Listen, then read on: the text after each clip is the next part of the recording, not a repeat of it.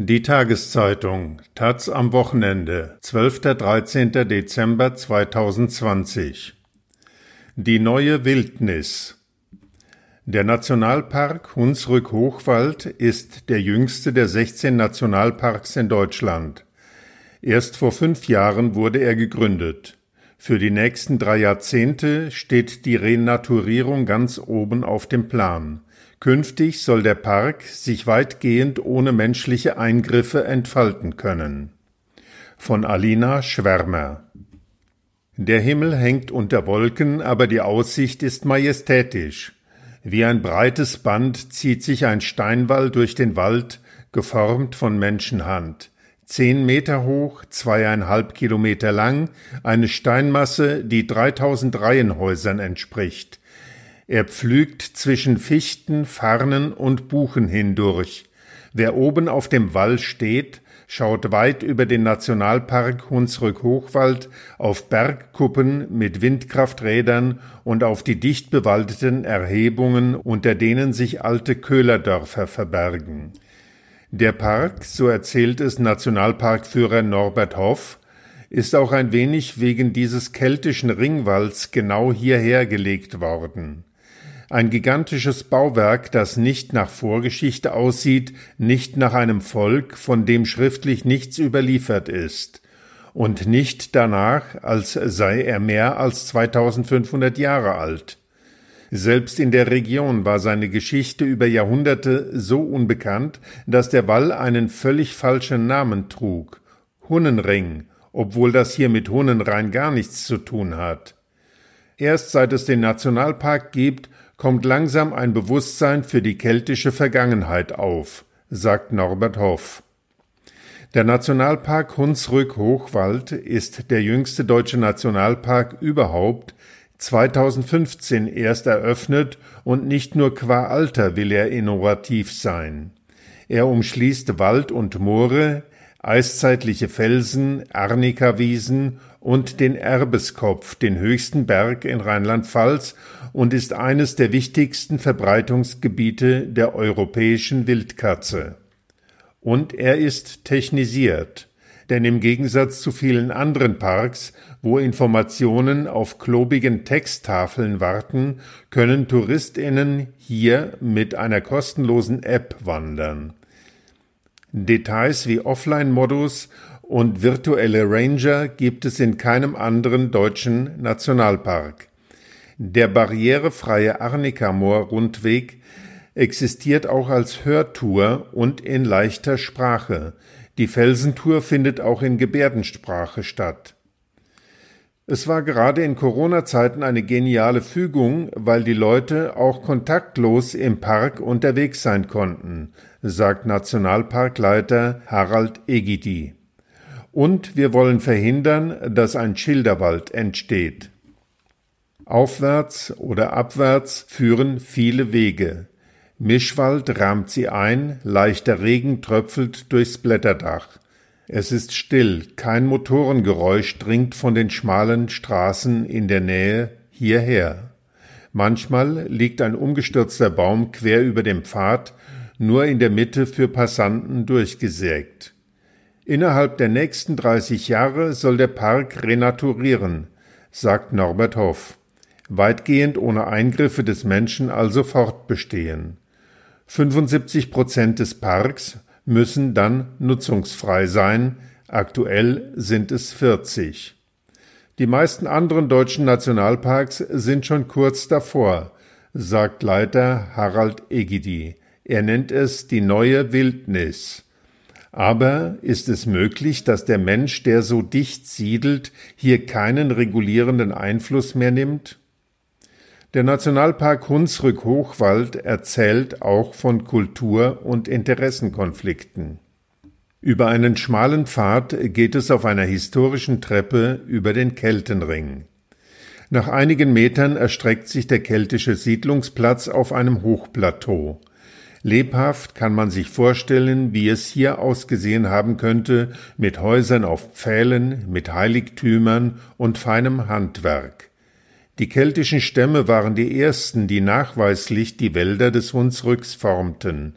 Für den riesigen Schutzwall schleppten sie zigtausende Steine, wohl mit Hilfe von Vieh auf den Berg. Verstreute Klötze liegen noch auf halber Höhe. Die moderne Populärkultur verbindet die Kelten vor allem mit Irland, aber eines der Zentren keltischer Kultur lag hier. Die Stämme haben Handel getrieben bis ins heutige Luxemburg, so Hoff.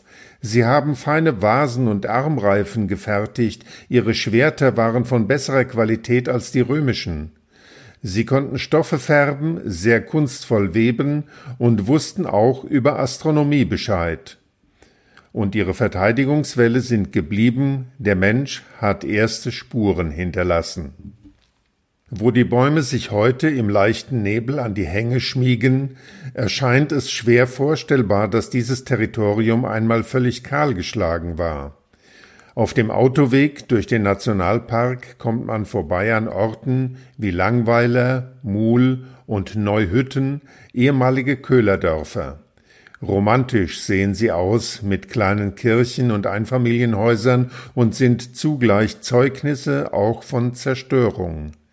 Denn die Eisenhütten im Hunsrück wurden lange Zeit mit Holzkohle betrieben. Vor rund 200 Jahren waren die alten Buchenwälder dafür fast völlig abgeholzt, die Folgen waren Erdrutsche und Bodenerosion. Norbert Hoff weist auf die Fichten, die heute in Reih und Glied wachsen, eine Monokultur. Das hier wurde alles von den Preußen gepflanzt. Die Preußen begriffen die Probleme des Raubbaus und dachten auch an lukrativen Holzhandel. Niemand dürfte jetzt mehr entnehmen als Nachwuchs. Die Preußen haben hier die moderne Forstwirtschaft eingeführt. Die oft bitterarme Bevölkerung aber reagierte mit Wut auf die ersten Förster und mit Gewalt. In Börfing wurde ein Förster Opfer eines Mords.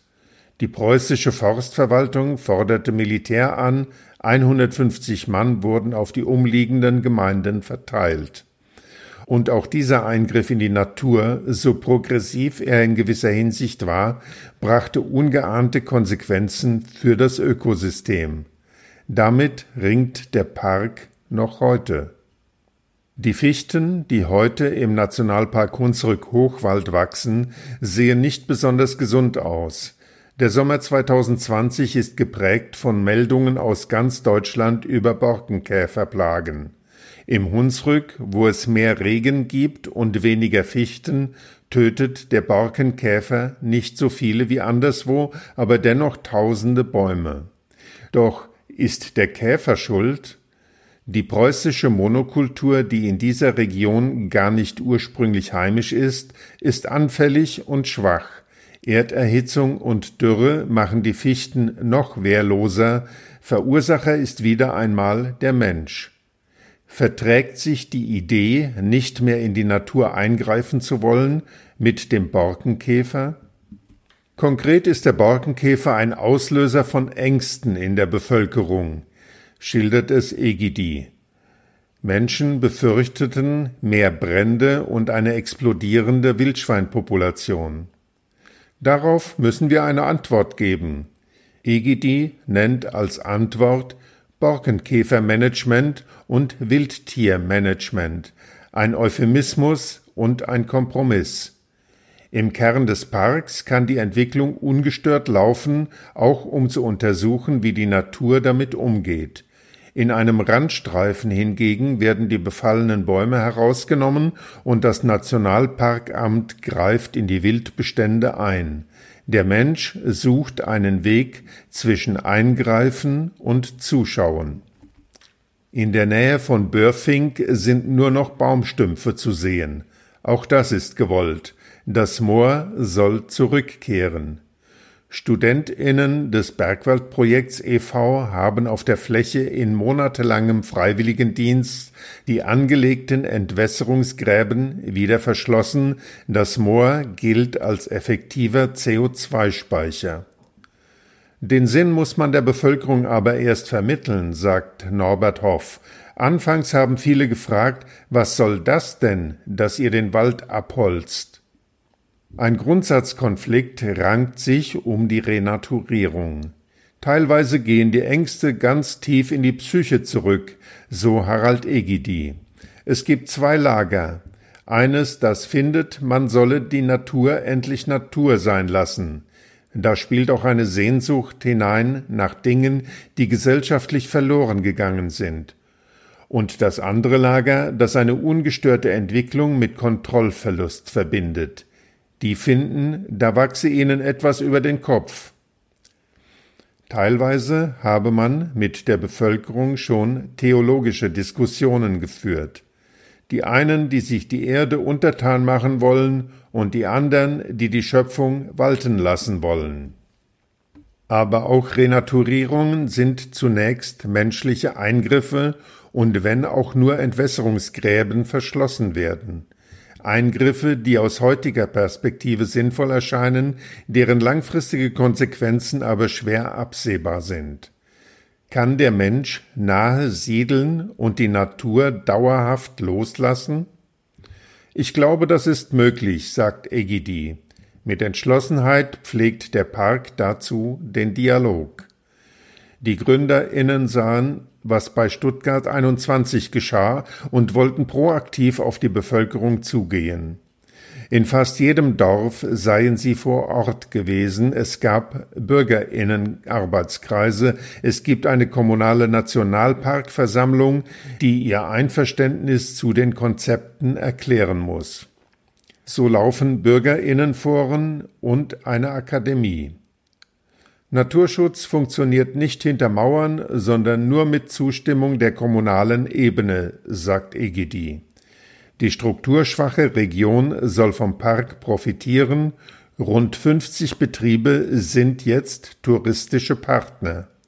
Als nächstes soll der ÖPNV ausgebaut werden. An einem der Parktore ist die Vergangenheit greifbar gemacht. Ein kleines rekonstruiertes Keltendorf steht hier. Es sieht ein bisschen aus wie bei Asterix und Obelix mit Palisadenzaun, Hütten und Kessel über der Feuerstelle. Jenseits von Pandemiezeiten finden hier Workshops statt, man kann lernen, wie die Kelten zu töpfern. Vielleicht spricht eines Tages dann auch keiner mehr vom Hunnenring. Und dennoch bleibt die neue, alte Wildnis ein Balanceakt. Im Frühjahr 2020 wurde an einem gerissenen Schaf im Westerwald per DNA nachgewiesen, dass es der Wolf war. Norbert Hoff sagt, die Schäfer sind wütend. Die Naturschützer verstehen das nicht richtig, aber man muss da auch beide Seiten sehen. Bei der Frage, wie viel Wildnis der Mensch wieder zulässt, ist noch nicht das letzte Wort gesprochen.